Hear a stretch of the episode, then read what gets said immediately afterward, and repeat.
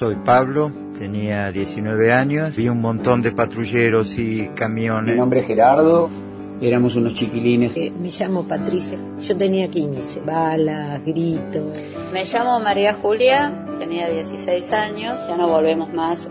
Mi nombre es Laura y era militante. Estaba clandestina desde 1974. Mi nombre es Ricardo, era militante del Partido Revolucionario de los Trabajadores.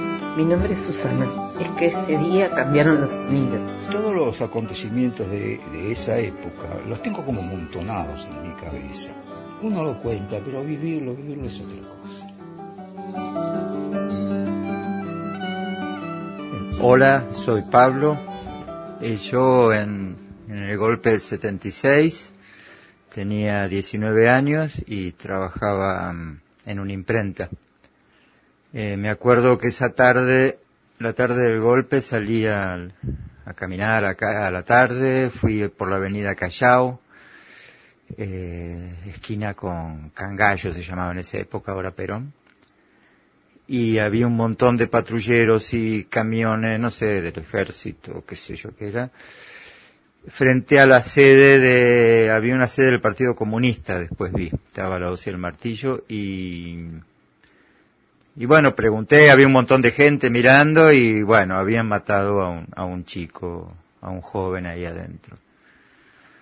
Y bueno, fue, fue impresionante porque si bien el golpe todos lo estábamos esperando, estábamos casi acostumbrados a los golpes en este país, pero eh, no sé, fue un poco como decir, bueno, este golpe me parece que viene mucho peor que los anteriores. Yo en esa época militaba en el ERP, que era un grupo guerrillero. Eh, nosotros no nos sorprendió el golpe, creo que en realidad a nadie le sorprendió el golpe, pero nosotros de alguna manera, yo creo que hasta lo esperábamos y yo me quedé en el país unos meses cambiando de casa en casa, porque literalmente el ejército me pisaba los talones al grupo mío y a mí, ¿no? Entonces vivíamos en una casa y, y bueno, aparecía, nos avisaban, rajen de ahí que, que viene, que viene el ejército, nos íbamos a otra, nos, la policía, ¿no? Y así hasta agosto. Eh, viví en la calle unos cuantos días. Es muy raro vivir en la calle, no, no tenés baño, no te puedes lavar la cara, sí, durmiendo en plazas, en, en colectivos, en subtes. Eh, yo decido irme porque el, la organización donde yo militaba, el ERP, estaba, nos estaban diezmando y no había, era un caos en esa época, no había, no había contactos, eh, no sabíamos eh, con quién contactarnos, ya hemos quedado eh, diseminados, ¿no? El grupo mío éramos cada uno por su lado.